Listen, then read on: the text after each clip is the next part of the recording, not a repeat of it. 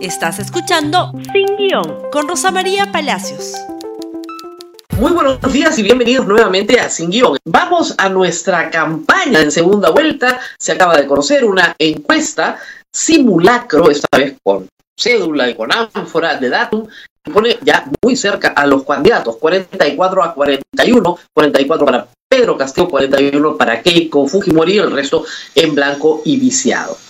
Pero Pedro tiene planes, Pedro Castillo ya no tiene un plan, tiene varios planes.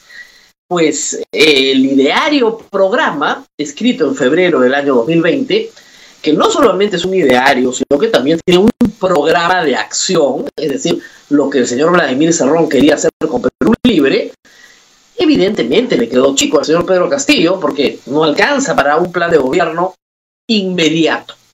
Y esa carencia era evidente, aunque era negada. El señor Pedro Castillo dijo en primer lugar que no iba a cambiar nada del ideario programa, usted recordará, en la primera semana después de la segunda vuelta. Luego dijo que iba a incorporar a otras organizaciones políticas e hizo un pacto público, no solo electoral, sino de gobierno, con Juntos por el Perú. E incorporó a el equipo técnico de Juntos en el Perú, por el Perú, en teoría al equipo técnico de Perú Libre. Pero parece ser que han estado trabajando separados.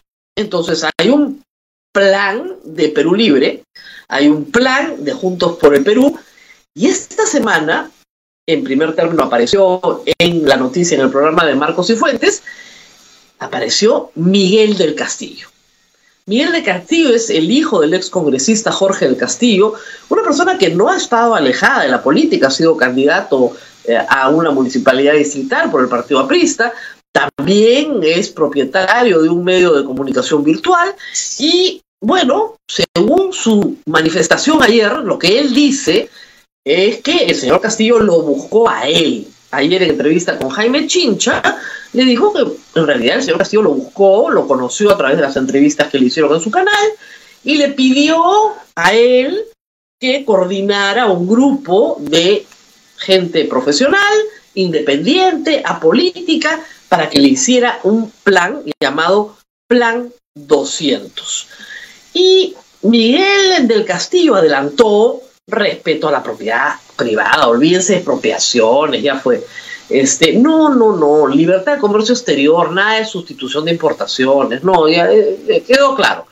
Eh, sí, el profesor está confundido entre PBI y presupuesto, pero ya entendió que no se puede destinar el 10% del PBI a la educación y 10% a la salud porque te queda sin presupuesto. Y que no es un experto, es un luchador social y no tiene por qué saber esas cosas de economía, pero ya se las explicaron, tranquilo, ya, ya entendió. Y, sí, va a ser un programa muy inclusivo, que va a atender la pobreza, que va a atenderle, atenderla al campo, va a reivindicar al agricultor, al, va, va a levantar al estudiante, y, y, muy bien. O sea, parecía un programa, pues, este, ¿qué les digo? Socialdemócrata casi, casi liberal. Y yo contenta, porque como hemos dicho acá en este programa varias veces, el plan económico del señor Cerrón es el hambre. Eso no mejora al país, no hay forma de que mejore al país. Y las ideas económicas, hay que decirlo de Verónica Mendoza, si bien no coinciden con las del señor Cerrón, no son muy lejanas. O sea, son como primos hermanos, ¿se dan cuenta? Pero en fin, parecían buenas noticias y se arma un enredo, los equipos comienzan a pelear.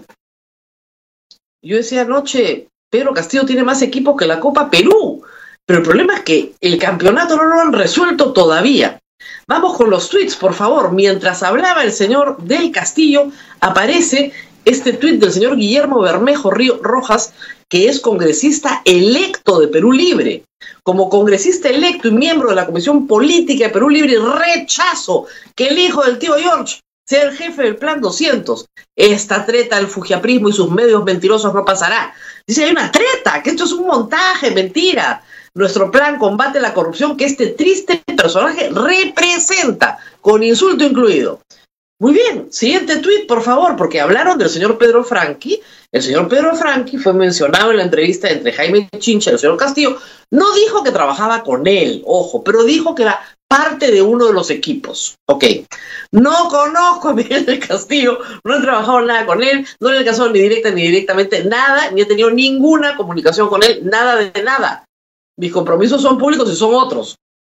No quiere ni parar con él, ¿ah?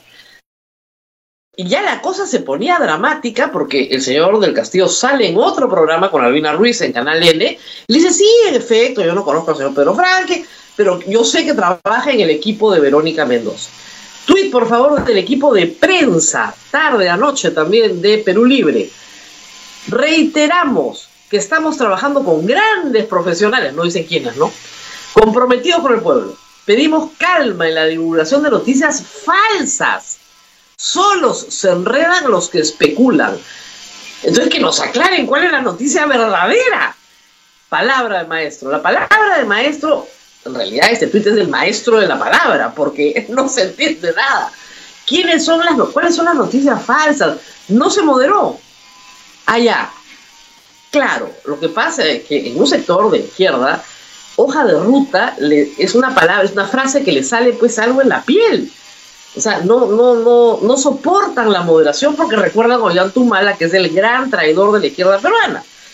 Pero lo que está haciendo el señor Castillo, o lo que intenta hacer aparentemente, habiendo eh, cancelado todas sus, sus actividades, es producir un plan económico moderado, porque con el que tiene hoy no gana, no gana, no ha subido ni un puntito desde que pasamos a la segunda vuelta. Y Keiko Fujimori lo único que hace es subir, subir, subir, subir, subir. Él no baja, pero ella sube, sube, sube, sube, sube. Y el voto indeciso la va a terminar favoreciendo, porque nadie va a votar por un plan económico que es el hambre del país en medio de una recesión. Lo hemos explicado cien veces. Un Estado propietario, un Estado gestor de toda la actividad económica privada, va a ser un desastre, todos lo sabemos, y la cuenta se socializa, la tenemos que pagar todos. Y se socializa a través de emisión, y se socializa a través de hiperinflación. Un Estado que impide el comercio exterior, impide que se importe, por lo tanto, como sanción recibe, impide que se exporte. Y eso es la pérdida de miles de trabajos en el Perú. Y un Estado que quiere ahuyentar la inversión internacional, ahuyentarla, que se largue, que se vaya, se va a por supuesto, porque como ustedes comprenderán, en un planeta en recesión, o sea, no es que sobre la plata, ¿no? Entonces quiere ahuyentarla. Todos los demás países están haciendo lo que sea para que la gente ponga su dinero, acá la ahuyentamos. Entonces no va a funcionar. Y sobre todas las cosas, que no respeta la libertad de las personas, que es lo más grave de todo. Entonces parecía que había habido una conversión, una iluminación, pero hay un laberinto. Por favor, el comunicado, el comunicado de Perú Libre, comunicado de prensa, y este sale de la propia cuenta del señor Pedro Castillo Terrones. Entonces, lo que nos dice el comunicado, que si hay un plan del, plan del Bicentenario Perú Libre de corrupción. Eso se llama. No se llama Plan 200. Y que este es un plan para los primeros 100 días no hay 200, claro, es que el plan 200 se llama el de Maduro y alguien se dio cuenta en Lima que no podía llamarse igual, porque es exactamente lo que no quieren parecer, chavistas, ¿no es cierto? Plan del Bicentenario Perú libre de corrupción y lo coordina una persona que no tiene nada que ver con el señor Miguel del Castillo, sino es el señor Roger Nájar. Ese es el coordinador y es un plan para los primeros 100 días, no es un plan de gobierno, no, no, no, es para los primeros 100 días. ¿No es cierto? Y que ya lo van a anunciar y que ya lo van a anunciar. El problema, señores y señoras, es que estamos a tres semanas de elegir presidente. Tienen tres equipos, los equipos se trompean entre ellos, no tienen ni siquiera una orientación, no hemos leído un papel y hay que ir a votar en tres semanas. ¿Eso es serio? O sea, hay que agradecer la moderación de un plan que era un desastre, lo hemos dicho acá, económicamente es un desastre. Y qué bueno que se modere, estupendo. Pero no así, pues. O sea, un poquito más de profesionalismo. Este, haces una conferencia de prensa, publicas el documento, Por algo el jurado le pide a los partidos un documento del plan de gobierno en diciembre, para que a estas alturas lo tengamos bien leído, ¿no es cierto? Por algo. Bueno, no, Todavía no tienen el documento, no sabemos cuándo lo van a tener, no nos pueden decir quiénes son las personas que los acompañan, porque a pesar de que el señor Pedro Castillo diga que los equipos económicos, eh, equipos eh, de trabajo o equipos de gobierno son algo del pasado y que todos están buscando una repartija, los electores tenemos derecho a saber si el Señor se ha convertido o no se ha convertido. O sea, tenemos derecho a saber si sigue creyendo que la sustitución de importaciones es el camino para el comercio exterior peruano, si sigue creyendo que eh, nacionalizar es algo distinto a expropiar, si sigue creyendo que efectivamente puede asignar 10% del PBI a educación y 10% del PBI a salud y creer que le sigue sobrando plata cosa que, discúlpenme, alguien que aspira a ser presidente del Perú debería saber y no puede estar excusado únicamente porque es un luchador social, sino que tiene que saberlo porque son las cosas básicas